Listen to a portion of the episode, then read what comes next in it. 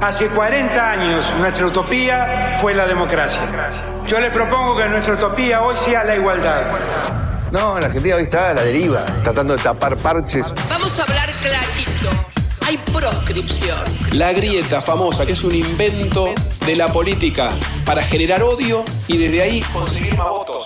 Vas a meter preso a Videla. A todos los responsables. Estamos trabajando en armar una estrategia para enfrentar la izquierda a nivel internacional. La izquierda tiene que pelearle y la peleamos todos los días. Si vos le tenés bronca, le tenés que pelear, pelear o que tenés bronca, pero lástima a nadie. La moneda ya está en el aire. Empieza cara o seca en FM Concepto.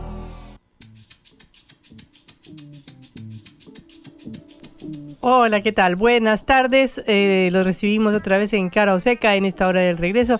Esta producción de la Agencia Internacional de Noticias Sputnik. Bueno, tenemos un montón de temas para hoy. Le saludo a Juan, que está conmigo, porque ayer estuvo en el acto de cierre de Sergio Massa y hoy va para el acto de cierre de Javier Milei. Muy buenas tardes, Patri. Estoy recorriendo toda el área metropolitana de Buenos Aires, porque sí, los cierres ocurren acá, en el AMBA, para dolor del federalismo. Lo cierto es que ayer estuvimos en la cobertura del acto de cierre de campaña de Unión eh, por la Patria, ahí en la cancha de Arsenal, en el partido de Avellaneda. Y hoy, en un ratito nomás, Javier eh, Milei tendrá su cierre estelar en el Movistar Arena, en el corazón de la ciudad de Buenos Aires, ahí en eh, Villa Crespo. Así que en un ratito vamos para allá, en lo que es la semana eh, quizás de mayor estrés para un periodista esta semana corta encima, porque en cuatro días se concentran tantas cosas. Ni el feriado pudimos disfrutar, que ya tuvimos el cierre de campaña de Patricia Burrich. Parece que ocurrió hace un montón, fue recién hace dos días.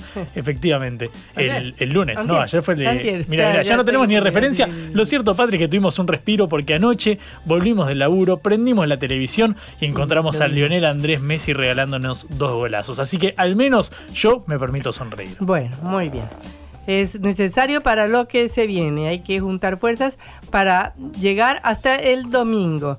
Analizaremos un poco más, porque ya lo hemos tocado en este programa, la posición internacional de los distintos candidatos, es decir, cómo puede cambiar la ubicación política argentina en el terreno internacional a partir de qué fuerza gane las elecciones. Y esta eh, pregunta, la del posicionamiento, no solamente en materia internacional, sino, por ejemplo, en política económica, que se desplegará desde el 10 de diciembre, es algo que vamos a charlar con una persona muy importante del dispositivo gobernante de eh, Unión eh, por la Patria, uno de los principales referentes del gabinete nacional, porque, claro, hoy el gobierno vino con anuncios, Alberto Fernández, que está en China, que está con su última gira como mandatario, anunció ahora la ampliación del swap con la potencia asiática por 6.500 millones de dólares. El propio Sergio Massa, el ministro candidato, salió a celebrarlo eh, por las redes, así que bueno, estaremos cubriendo las implicancias de esta noticia, pero sobre todo de eh, lo que le espera al oficialismo en la recta final de la campaña, lo que pueda suceder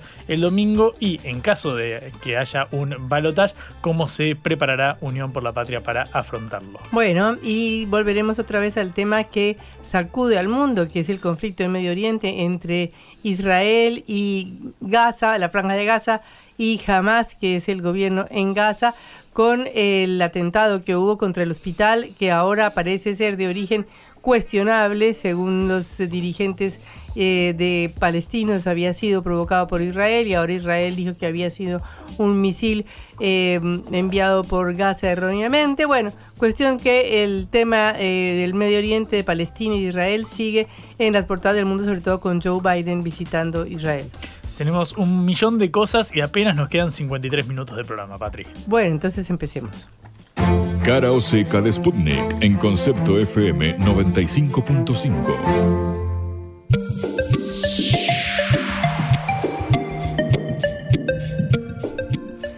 Eh, con los conflictos internacionales eh, a flor de piel en el mundo que están eh, convirtiendo, digamos, varios focos del mundo, varios lugares del mundo en guerras calientes, como el que está sucediendo ahora en Palestina, Israel, eh, los eh, tres candidatos posibles a cancilleres de las tres fuerzas políticas que pueden llegar a la presidencia de la República, hicieron un debate hoy en el CARI, Consejo Argentino de Relaciones Internacionales, en el cual presentaron sus programas. Eh, si bien ya hemos hablado de la ubicación internacional de los candidatos, es muy importante reforzarla a días de las elecciones porque plantea eh, diferentes, plantean diferentes ubicaciones y diferentes posiciones. Por ejemplo, BRICS sí, BRICS no. Mercosur sí, Mercosur no. China sí, China no. Brasil sí, Brasil no. Es decir, tenemos una serie de temas, y Malvinas, por ejemplo, que es el más importante de todos y estratégico para Argentina, en el cual hay opiniones diferentes entre los posibles candidatos a llegar a la presidencia de la República.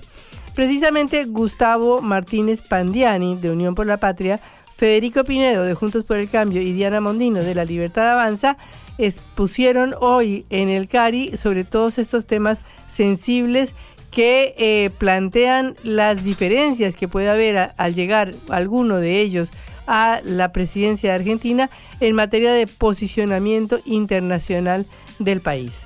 Por un lado, eh, Martínez Pandiani, eh, con una política un poco más empírica o una política más pragmática, dijo que vamos a llevar adelante una política exterior sin ideologismos ni caprichos personales eh, y criticó, por supuesto, eh, digamos, en una propuesta de campaña electoral a días de las elecciones, criticó a los que proponen dolarizar sin dólares.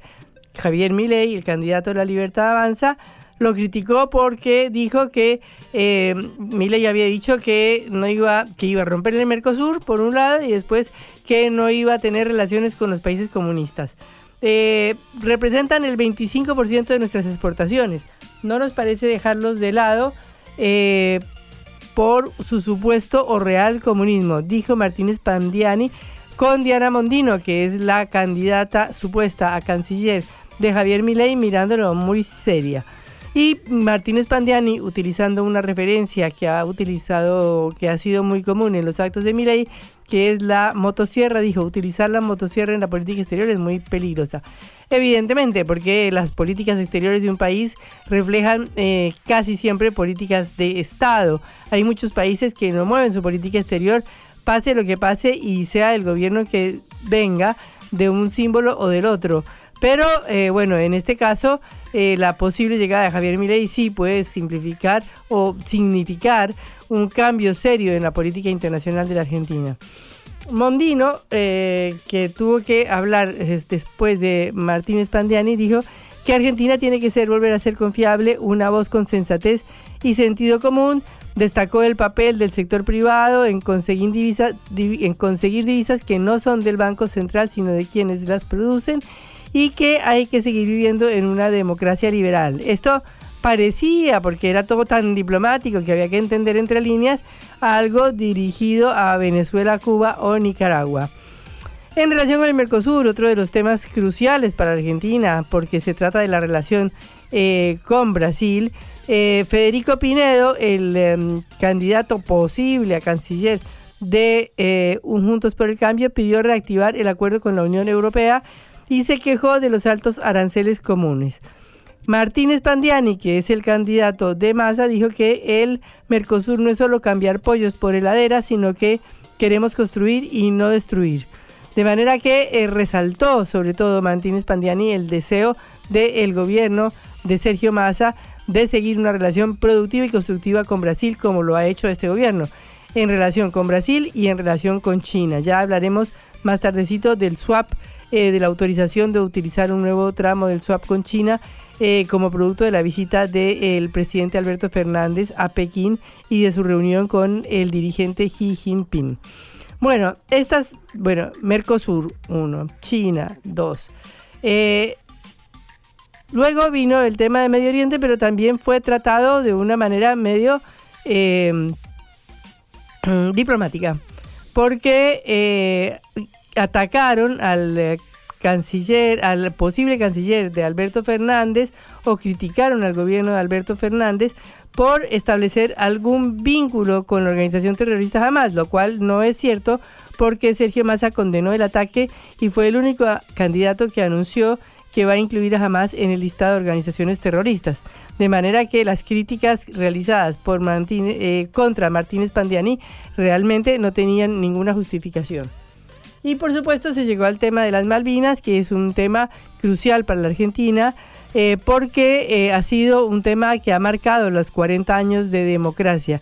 Eh, fundamentalmente porque es un tema ya constitucional, es un tema en el cual no se permite otra opinión en contrario que no sea que la soberanía de las Malvinas es argentina y porque de la Diana Mondino, posible canciller de Milei, había dejado entrever que en una entrevista con un diario inglés, The Telegraph, que se supone que respetaría los derechos de los isleños, sin entenderse muy bien qué quiere decir con respetar los derechos de los isleños.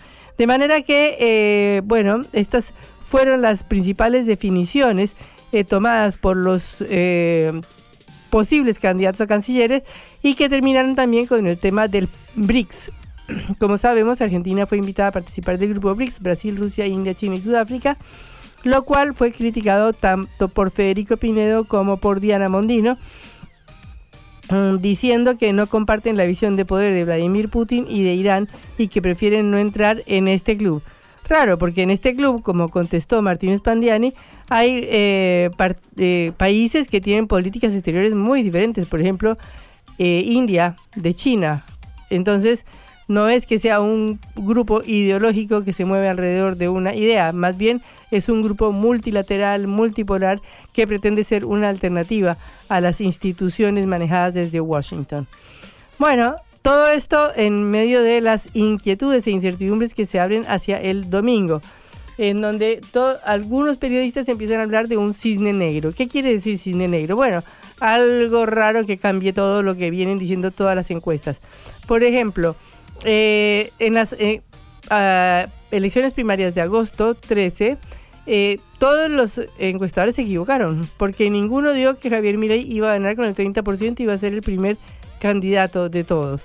Y resulta que hasta ahora las elecciones, las encuestas que se vienen, que se vinieron publicando hasta el último fin de semana, daban a Milei por arriba, a Massa segundo entrando en el balotaje y tercera a Patricia Bullrich quedando por fuera de un balotaje. Pero todas esas encuestas no medían dos cosas eh, muy graves que han venido pasando en las últimas dos semanas.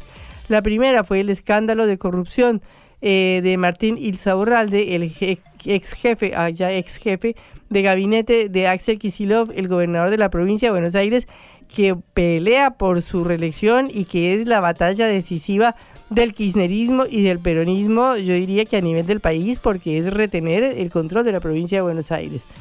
Eh, de manera que esa, este hecho tremendo de corrupción de Martín Insaurralde en un yate privado en Marbella con una modelo, etcétera, etcétera, eh, fue uno de los hechos que no quedó registrado en las encuestas eh, o fin, en las últimas encuestas que se dieron antes del cierre y de la veda para publicar este tipo de estudios.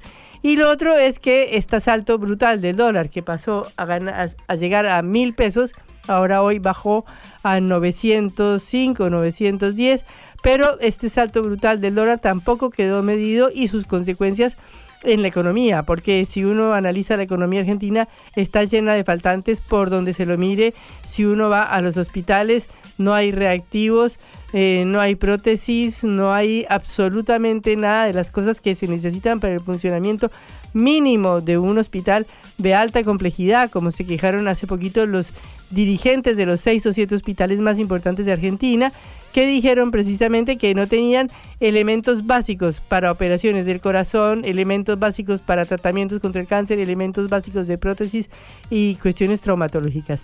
De manera que estamos en un país absolutamente paralizado, con una economía que está esperando a ver qué pasa en las elecciones del domingo y algunos dicen que por ahí tenemos un cine negro. ¿Qué quiere decir cine negro? Uno, que gane primer, ley en la primera vuelta.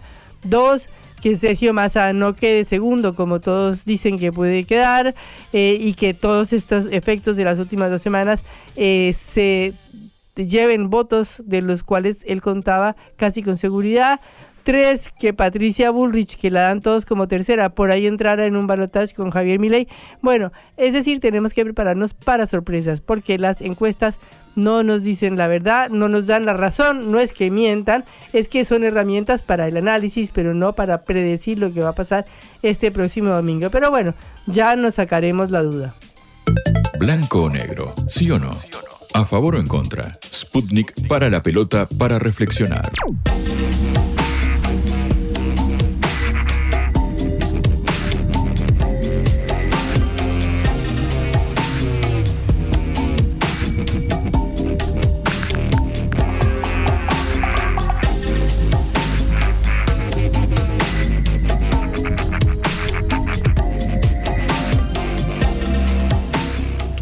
Importante anuncio desde China.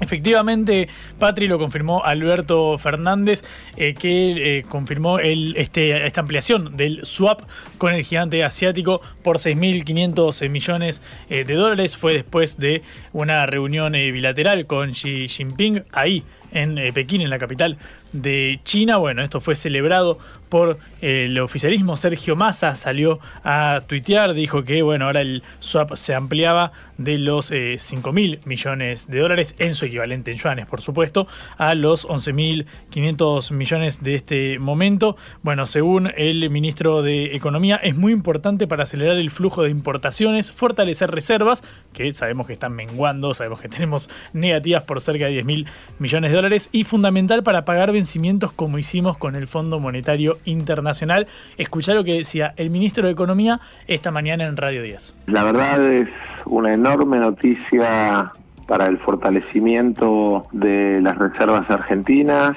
para acelerar todo lo que es el pago de importaciones pymes y también para tener capacidad de intervención en mercado. Nos permite además que nadie dude respecto de la capacidad de pago de los vencimientos de Argentina ante el FMI en los próximos dos meses, pero sobre todas las cosas en un momento en el que la economía argentina cruzó el año de la peor sequía de su historia, nos da la tranquilidad de tener una garantía para que no tengamos presión sobre los dólares financieros, para que tengamos tranquilidad en reservas y mm, a partir del día de hoy empieza un trabajo de aduana de la Secretaría de Comercio del Banco Central para acelerar el pago de importaciones y acelerar los procesos productivos. Bueno, así se refería el ministro de Economía, viste, lo dijo Patri explícitamente, para intentar apaciguar la situación vinculada a los paralelos eh, financieros, a los dólares. Recordamos que hoy el dólar blue eh, bajó 8%, cerró a 905 pesos, 900 mangos, eh, más o menos después del pico de 1040 y pico que había tocado en estos días. Bueno, baja, hay que ver si se mantiene esta tendencia por las dos ruedas cambiarias que restan y que nos separan de las elecciones generales. Decimos dos ruedas es bastante fácil, pero lo cierto es que cuando saltó el dólar como se fue por las nubes, ocurrió en apenas horas, con lo cual todavía falta una eternidad, pero bueno, lo cierto es que a priori, según Massa, esto serviría para calmar las presiones devaluatorias. Eh, sobre la cotización oficial, también que recordemos está congelada. Después de la devaluación del 14 de agosto, quedó fija en estos 325, 365 pesos después de la devaluación del 20%. Hoy el secretario de Política Económica, Gabriel Rubin, virtualmente el viceministro de Economía, no existe ese cargo, pero lo llamamos así, eh, reafirmó y confirmó que el dólar oficial el día posterior a las elecciones, el 23, eh, se quedaría todavía en eh, los 350 pesos, es decir, se mantendría la política dictada después del resultado de las PASO. Lo que dijo Rubinstein fue, ya todos se han percatado en el país y en el exterior que sin un monto de dólares significativo para controlar el financiero, la maxi devaluación no sirve. Bueno, esta es la explicación técnica de un hombre que viene, digamos, de, la academia y más de la ortodoxia que la heterodoxia.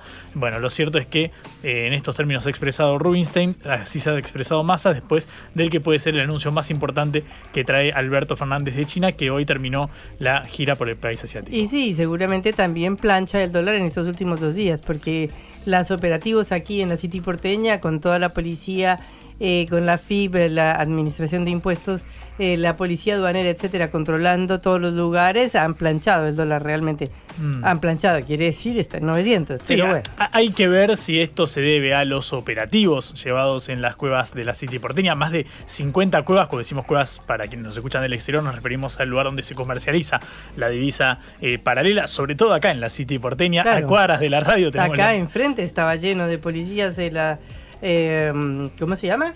De la Policía de Seguridad Aeroportuaria, de aduanas y de la FIP ayer. Estaban 10 autos enfrente. En, Sabés que Sergio Massa se refirió eh, a esto, habló sobre los controles en el dólar, eh, sobre lo que sucede en las cuevas y sobre la misión que tiene el ministro de Economía de mandar presos a quienes especulan y hacen negocios eh, con la divisa paralela. Escuchá lo que decía en una nota con Infobae con Diego Iglesias. Vamos a la semana que viene a precancelar los vencimientos del Fondo Monetario Internacional para que no haya incertidumbre alrededor de ese tema y de alguna manera también vamos a tener una mayor capacidad de intervención del Banco Central en el mercado frente a aquellos que por ahí en estos meses especularon contra el Banco Central o contra las reservas argentinas. Probablemente en el día de hoy se produzcan más de 50 allanamientos en el marco de la investigación alrededor de lo que han sido los intentos de especular por encima de las declaraciones de cualquier candidato de algunos delincuentes que sobre la situación de incertidumbre generan ganancias contra el ahorro de los argentinos. Bueno, tenemos en línea a Gabriel Catopodis, ministro de Obras Públicas y uno de los ministros que más ha tenido protagonismo en esta campaña electoral que cierra o que por lo menos cierra un primer capítulo este eh, domingo 22 de octubre y vamos a aprovechar para preguntarle por estos temas candentes. Eh, Gabriel, un gusto saludarlo. Patricia Lijo Leman en Cara Seca. Hola. ¿Qué tal, Juan? Buenas tardes. Hola, hola, hola. Sí, sí, escuchamos. Hola. Estamos escuchando, Gabriel. Hola. Bueno, estamos en contacto con el ministro Gabriel Catopoy, eh, ministro de Obras Públicas, eh, y queríamos eh, saber si nos está escuchando bien. Le hacemos la primera pregunta, que es la importancia de este swap que ha, de este aumento, ampliación del swap que ha anunciado el presidente Alberto Fernández desde China.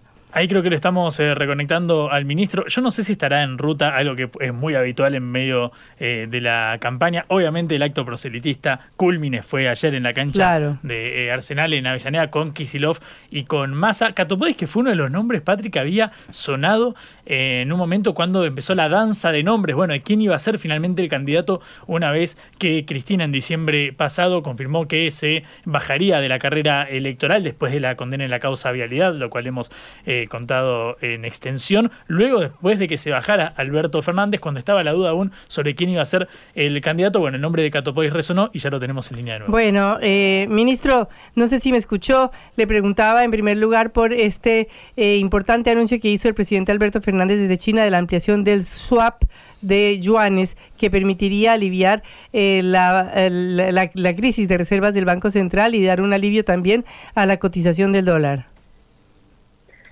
Bueno, no hay dudas de que de que estamos tomando todas las medidas que, que permiten, que tienen que, ayudar a que a que nuestra gente esté, tranquila, esté aliviada, esté protegida. No no creemos que en este en este momento eh, haya lugar para para situaciones irresponsables ni para declaraciones irresponsables, sino nosotros por lo menos desde el gobierno trabajando todos los días para para resolver los problemas y para garantizar que en un, en un momento preelectoral como el que eh, estamos, a días de una elección, eh, no tengamos lo, lo, de siempre, ¿no? algunos vivos que, que aprovechan ese, ese contexto y, y que, y que tratan de, de, tener, de obtener ganancias extraordinarias a costa del esfuerzo de todos los argentinos. Gabriel, eh, buenas tardes, ¿cómo está? Juan Leman lo saluda. Em, quiero eh, preguntarle por, bueno, obviamente el tramo final de la, de la eh, campaña, uno piensa que eh, el Frente de Todos, ahora Unión por la Patria, ha eh, aprendido de los errores de, de, estos cuatro años. De hecho, Massa pidió disculpas públicamente si alguno se sintió defraudado y demás. ¿Por qué la gente debería depositar en el ministro de Economía la misma esperanza que depositó en Alberto Fernández, aún después de que el propio gobierno reconociera los, los errores? ¿Qué cambiaría con Sergio Massa con respecto a lo hecho por Alberto Fernández? Bueno, mira, yo Juan creo que hay por un lado una demanda de, de, garantizar que las cosas que, que están funcionando no, no se rompan, ¿no? Que, que las cosas que nos van a permitir seguramente arrancar y salir más rápido como país no se destruyan. Te podría mencionar el, el gasoducto, pero te podría mencionar las más de 7.000 obras y las tantas obras que hay que seguir haciendo en la Argentina o, o la posibilidad de apostar a, a, al desarrollo de la ciencia, la tecnología. Hoy es un día muy importante, hoy hemos anunciado que la Argentina tiene por primera vez eh, una vacuna, la creación de la vacuna contra el COVID, mm. realizada en la Universidad de San Martín, un, logro que nos llena a todos de orgullo, que, que solo fue posible porque hay un, gobierno que cree en lo público, que cree en el Estado y que, y que apuesta a, rescatar y a, y a poner en valor lo mejor de, de cada argentino y cada argentina. Y después porque definitivamente se, se juega como en cualquier como en cualquier elección este un proyecto de país. Y, no hay duda que del otro lado este, desde la oposición Bullrich Milley eh, lo que están planteando es este bueno más ajuste más sacrificio y más endeudamiento. Lo que están planteando es volver a políticas que ya fracasaron. Lo que están planteando es de vuelta que que los industriales de, de, de San Martín del Gran Córdoba del Gran Rosario este ganen en, pánico y en angustia por porque comienza nuevamente, comience nuevamente un festival de, importaciones. Y eso es todo lo que nosotros tenemos que evitar, porque hay problemas, un montón, hay dificultades todos los días, pero no las vamos a resolver esas dificultades ni abriendo las importaciones, ni este, quitando lo mejor del Estado o privatizando y arancelando la educación pública. Eh, pero con este diagnóstico, eh, eh, ministro, ¿por qué el candidato no sería Alberto Fernández, dado que enfrente están los mismos contendientes que, bueno, amenazarían en todo caso el, estas, estas propuestas que usted mencionaba y uno reivindica en ese caso las banderas de este gobierno, pero ¿por qué el, candidato no es Alberto Fernández? Digo, ¿qué puede aportar Massa que no tuvo como impronta el actual presidente saliente? No, lo primero porque en lo práctico fue Alberto Fernández el que decidió que no que no quería ser candidato, que, tenía que dedicar todo su tiempo y su esfuerzo a, llevar adelante la agenda de gobierno y, y, se, y se respetó esa decisión. Fue una decisión que me parece también la tomó para, para eh, de alguna manera eh, concentrarse todo el tiempo en, la, en las preocupaciones del país. En todo caso, lo que sí creo es que Sergio viene, bueno, viene con, con la decisión de, iniciar un, nuevo gobierno, de empezar este, una nueva etapa, eh, ya no como ministro, sino como presidente de la nación, ya no por unos meses, sino por, cuatro años de gobierno que, que nos van a permitir seguro eh, poder llevar adelante políticas y decisiones que, que necesita, necesita nuestro país, porque además fue Sergio el que en los últimos meses tomó decisiones muy importantes para mejorar el salario de los argentinos, para sacar el IVA a los alimentos, para sacar este, ganancias de, los sueldos de los trabajadores, para mejorar la jubilación este, mínima de muchísimos este, adultos mayores y con eso marcar de alguna manera cuál va a ser este, su prioridad en, en, los cuatro años de gobierno, cuál es el rumbo y las prioridades con las que vamos a trabajar desde el 10 de diciembre. Bueno, eh, se anuncia que el próximo año va a ser absolutamente distinto de este porque vamos a tener 20 mil millones de dólares que no ingresaron este año por la sequía y aparte de eso el gasoducto Néstor Kirchner que nos va a permitir con la también eh, la posibilidad de redirigir el, gasoducto que venía de Bolivia eh, de exportaciones de energía. Es decir, pareciera ser que esta tormenta que tenemos en este momento podría llegar a dar lugar a, un periodo eh, muy importante de progreso de la Argentina, ¿no? Sí, la verdad que nosotros tenemos mucha confianza en que los próximos años de la Argentina van a ser mucho mejores que los últimos años, tenemos mucha confianza que en el 2024 va a ser un buen año para la Argentina, tenemos mucha confianza porque este, no va a haber este, dos años con sequía, el año que viene eh, vamos a tener una mejor producción este, de nuestro campo, pero además vamos a tener un año normal de exportaciones, vamos a tener el gasoducto Néstor Kirchner, como vos decías, y vamos a tener fundamentalmente la posibilidad de venderle al mundo, a un mundo que está patas para arriba, que está muy, pero muy comprometido, que muy complicado, la posibilidad de venderle todo lo que ellos demandan en alimentos, en granos, en, en productos en bienes y en servicios. Y me parece que esa oportunidad nosotros no la vamos a desperdiciar. Ahora, quien puede organizar este, que esa oportunidad este, sea eh, posibilidades este, para todos, quien puede organizar que esa, que esa oportunidad sea en beneficio de, de un proyecto de desarrollo nacional, es Sergio Massa, el que puede construir los acuerdos para que eh, eso, esas, esas condiciones de posibilidad de la Argentina este, nos permitan arrancar, ponernos de pie, es nuestro gobierno. Eh, no va a ser mi ley, no va a ser Bullrich, ajustando, este, ofreciendo sacrificios o, privatizando lo mejor del Estado, como están anunciando, IPF, los ferrocarriles, como la Argentina va a salir adelante. Y usted decía precisamente hoy en otra entrevista que mi ley tiene un plan que es pudrirla y que no tiene ningún problema en, entre comillas, joderle la vida a los argentinos.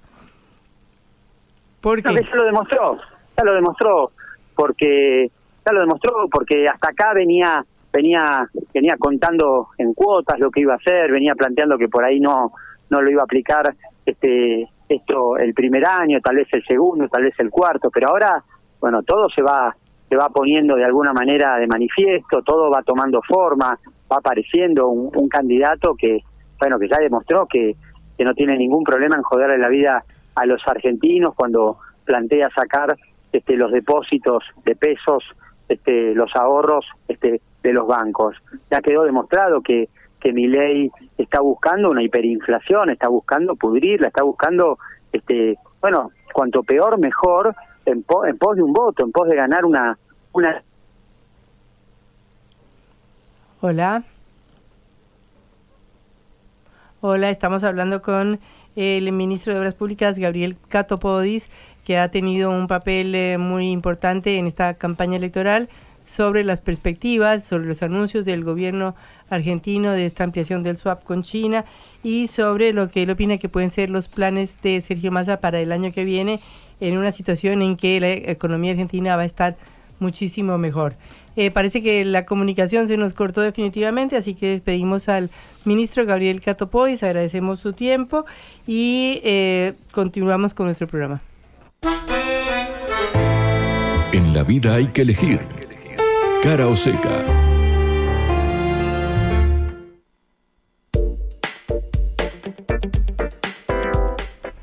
Bueno, tenemos una nueva ley, ¿no?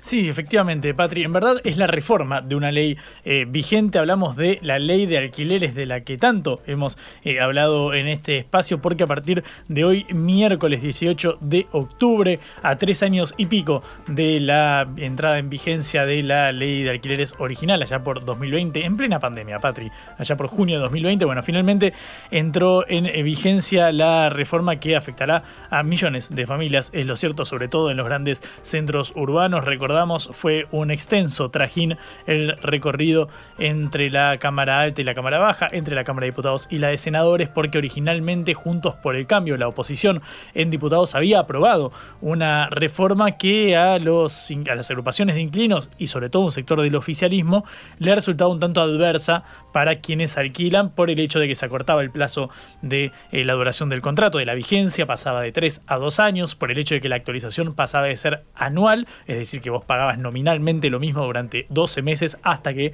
se te actualizaba por un índice que eh, compatibilizaba los eh, ingresos remunerados en blanco, el RIPTE, eh, para los trabajadores asalariados, por supuesto, formales, y la inflación, bueno, lo cierto es que ese índice que era de una vez cada 12 meses pasaba a ser cuatrimestral según la reforma de Juntos por el Cambio. La gran crítica era, bueno, a mí no se me actualizan los ingresos cuatrimestralmente como para que el alquiler me suba 30% cada cada cuatro meses. Bueno, lo cierto es que estas reformas fueron las que llegaron a la Cámara de Senadores. Ahí Unión por la Patria logró eh, eh, tocar ciertos puntos claves. Los más sensibles estos justamente que el plazo de duración de los contratos volviera a ser de tres años como originalmente eh, mandaba eh, la ley, es decir, que quedara eh, eliminado ese acortamiento de los plazos impulsado por Juntos por el Cambio, y también que en vez de ser cuatrimestral la actualización fuera semestral. Es cierto, no es anual, no es que pagas durante un año lo mismo, pero al menos no es que te van a actualizar cada cuatro meses, no te van a aumentar cada cuatro meses, sino que será cada seis. Obviamente este está acompañado por un reclamo bastante lógico de algunas inmobiliarias y de propietarios que era el, eh, una suerte de beneficios impositivos para quienes volcaran las viviendas en alquiler. Recordamos que con fenómenos como Airbnb a veces era enorme la diferencia entre el rédito que se obtenía de un propietario por alquilarlo eh, temporariamente, ya sea denominado en pesos o en dólares, eh, ya sea tres, seis meses o a unos días, como sucede con la plataforma Airbnb. Entonces, por eso se dieron estas exenciones impositivas a modo de favorecer que se vuelque la, eh, en la oferta formal de los alquileres. Por supuesto, lo que estipula eh, la reforma es que estos deben ser en moneda nacional, no se pueden eh, poner anuncios en dólares, habrá que ver si esto repercute en las plataformas. Yo te contaba, Patri, desafío a cualquier persona a que ingresara en eh, sitios de como Zona Prop, por ejemplo, para buscar alquiler y en que encontrara uno que no estuviera en dólares, que estuviera por ley, que figurara con todos los requisitos. Bueno, lo cierto es que ahora a priori debería haber una mayor oferta. Es cierto, no es lo que pedían los propietarios, las inmobiliarias, era lo que reclamaban sobre todo eh, los eh, inquilinos con respecto sobre todo a la actualización y también por el hecho de que el coeficiente que va a regir no va a ser la inflación como sostenía el proyecto de Juntos por el Cambio, que dejaba básicamente a la libre negociación entre inquilino y propietario eh, la definición del índice. Lo que alegaban los inquilinos es, bueno, pero es una relación muy asimétrica. muy desigual. Claro, como para que sea de consenso. Por lo general lo que iba a suceder era que el propietario terminara imponiendo su voluntad. Bueno, ante este reclamo lo que terminó dictaminando el Senado, que después, bueno, el diputado le dio el visto bueno, es que el índice de actualización sea a través del coeficiente casa propia en lugar del contrato de locación, que es este que te comentaba eh, recién. Bueno, eh, con el índice, con el coeficiente casa propia también se considerarán los eh, ingresos formales y la inflación y se contemplará eh, para que rija el menor de estos dos, es decir, el que sea más favorable al, inquilino. efectivamente. Eh, lo cierto es que, claro, si tenemos una inflación del 140% anual y muy probablemente te aumenten sustantivamente los alquileres eh, cada seis meses, esto recordamos es para quien firma la ley ahora, quien entra por contrato ahora. Quienes ya firmamos, yo te conté, Patri, firmé en marzo de este año por ley, no veremos ningún cambio.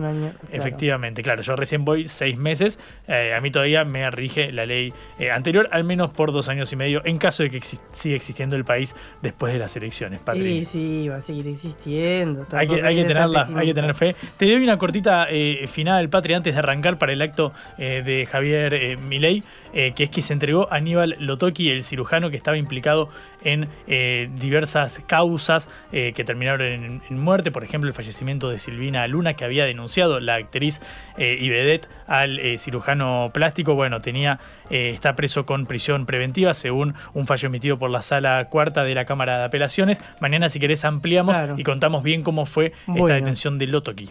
Muy bien. La vuelta al mundo en la vuelta a casa.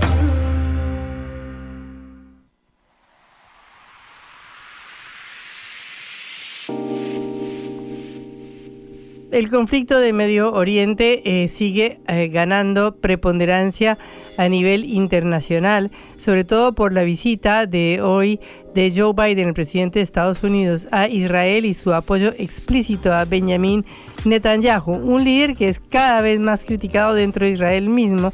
Increíble porque es el líder eh, más a la derecha que ha dado Israel y precisamente es enormemente criticado porque durante su gobierno se produjeron eh, los más cruentos atentados terroristas de la historia desde la fundación de Israel. De cualquier manera, el presidente Joe Biden no solamente apoyó a Netanyahu, sino que Además, se hizo eco de la última declaración o noticia, y es que el brutal atentado contra el hospital en Gaza, en el que habrían muerto como 500 personas, según Joe Biden y según el gobierno de Israel, habría sido provocado por un eh, misil equivocado de los palestinos. Esto es una afirmación que está en duda. Como sabemos, la víctima primera de todas las guerras es la verdad. Pero bueno, esto es lo que Joe Biden ha ido a decir a Tel Aviv. Eh, estamos en línea con Said Chaya, coordinador del Núcleo de Estudios de Medio Oriente de la Universidad Austral. Said, un gusto saludarlo. Patricia Lee en Cara Oseca.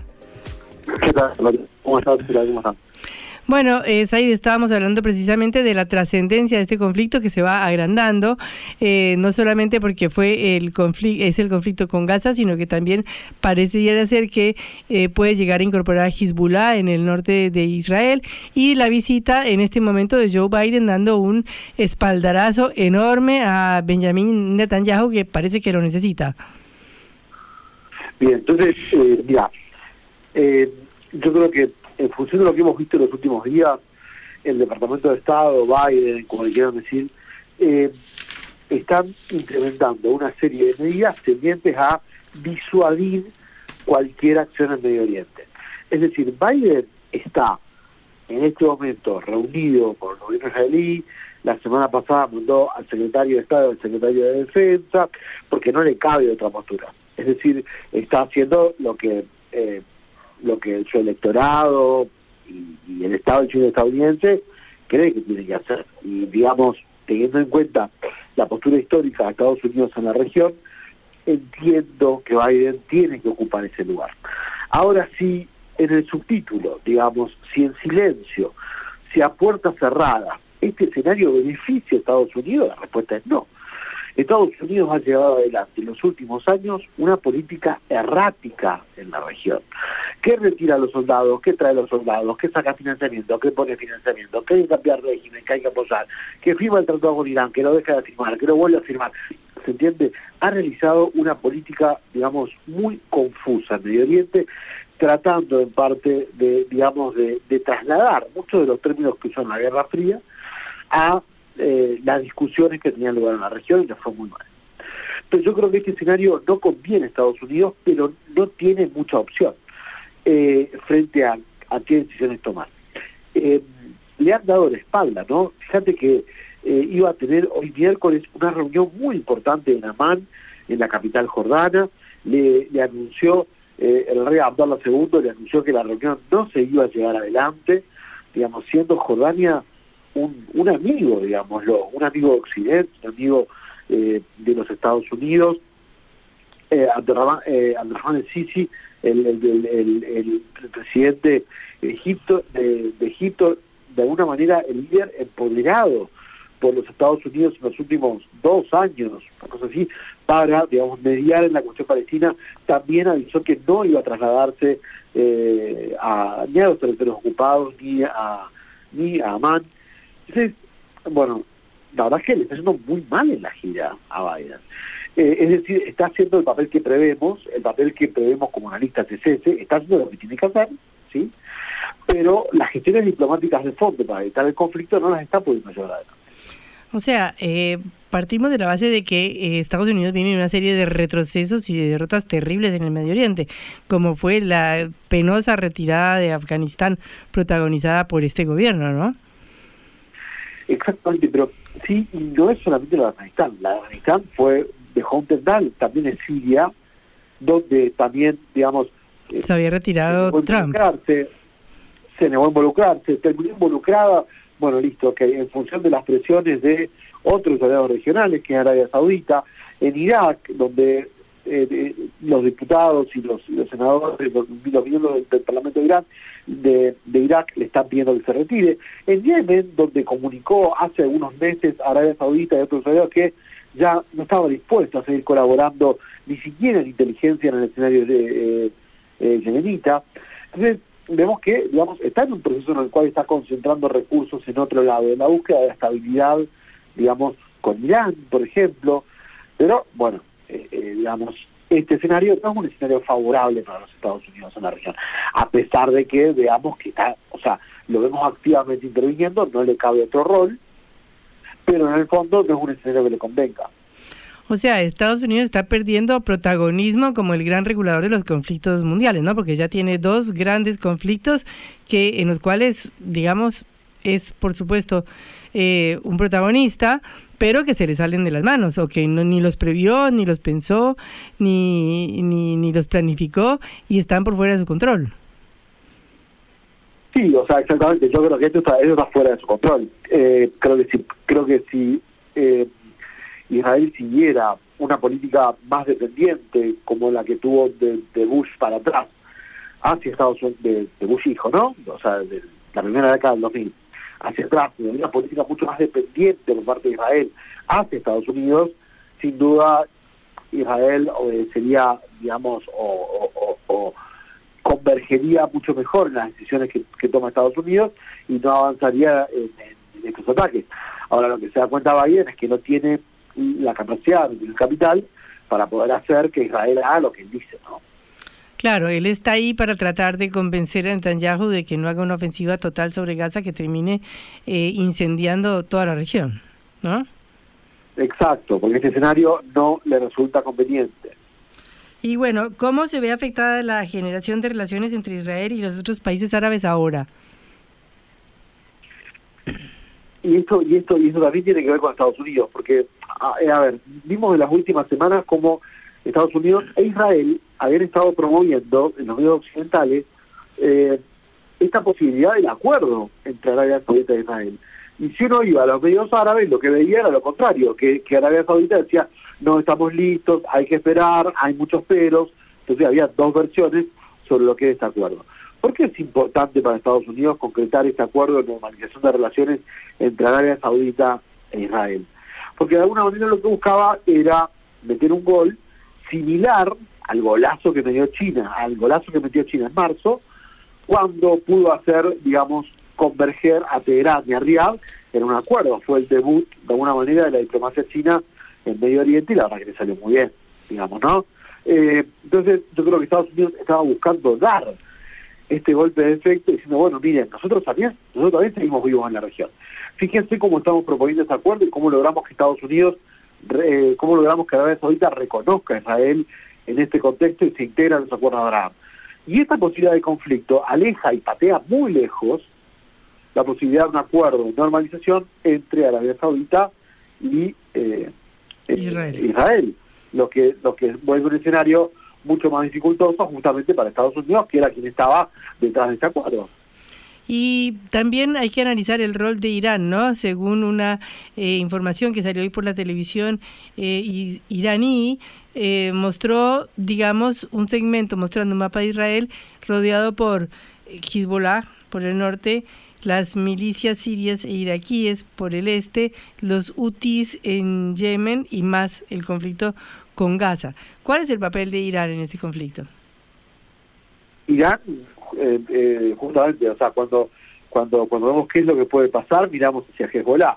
Y entre Hezbollah y Irán hay una coincidencia de los objetivos macro a nivel regional muy, muy importante, sería total, digamos. Entonces, eh, eh, el accionar de Hezbollah va a tener que ver con una decisión que se toma en Teherán. La decisión sobre qué movimiento realizará Hezbollah se va a tomar en Teherán y en Beirut. Eso está clarísimo, digamos. Pero, pero acá también insisto, ¿tiene un aliciente Teherán para intervenir en esta guerra? Y no, mira, tiene un bloqueo tremendo que ha reventado la economía. Tiene, por otro lado, un contexto de represión interna muy fuerte desde el año pasado hasta acá, vinculado a las protestas de Massa Amini que, digamos, las han acallado a fuerza de palos. Luego tiene un presidente con escaso carisma que llegó al poder en un contexto muy particular donde se votaron a un montón de candidatos moderados y termina ganando el candidato del establishment, el candidato conservador, en función de una serie de medidas electorales muy duras que tomaron en el país. Entonces, eh, tampoco tiene Irán un contexto doméstico, un consenso doméstico, que le permita decir, listo, ok, avancemos a la guerra. ¿no? Pero tampoco puede dejar, digamos, que, que Hezbollah sea humillado, o mismo, ser humillado regionalmente por las incursiones de Israel. Entonces, si Israel continúa avanzando sobre el sur del Líbano, lo más probable es que haya una incursión por parte de, de, de, de Hezbollah, o por lo menos una tierra liberada que le permita a los actores asociados a Hamas en el sur del Líbano y en eh, los altos de Golán operar libremente contra Israel. A Hezbollah. Ah, se le permita a Hezbollah actuar más libremente en contra de Israel, eso es lo que me quería decir. No, no, no, sí, o sea, hay, hay, hay dos escenarios posibles. El escenario más extremo sería que Hezbollah opere directamente Hezbollah en contra de Israel. O sea, que, genere enfrentamiento directo entre, entre ambas partes. Pero un escenario intermedio sería que Hezbollah permita que en el sur del Líbano, que está bajo su control prácticamente, y también en el sur de Siria, en el sudoeste de Siria, las células pro-palestinas, pro-Hamas, ah, se encuentran en la frontera entre Israel y el Líbano, Israel y Siria, operen libremente, es decir, que tengan libertad de paso.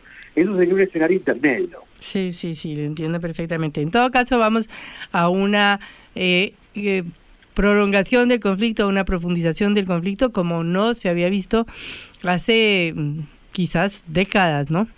Después de las intifadas, debe ser la cosa más grave que pasó entre Palestina e Israel. Sí, yo creo que estamos, estamos en el contexto más complejo en la región.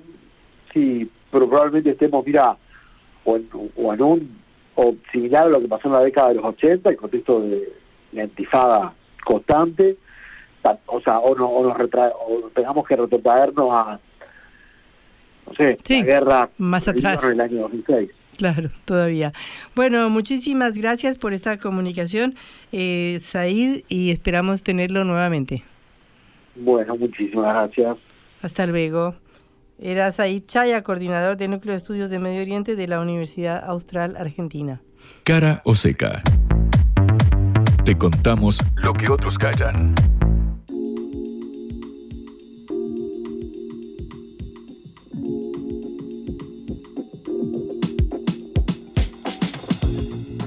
Bueno, como lo anunció el ministro Catopodis en la entrevista que hicimos eh, hace unos minutos nomás, la ANMAT, eh, que es la, eh, la, entidad encargada de aprobar los medicamentos que están de rigor y que pueden utilizarse en Argentina, aprobó la ARVAC, primera vacuna contra el COVID completamente argentina.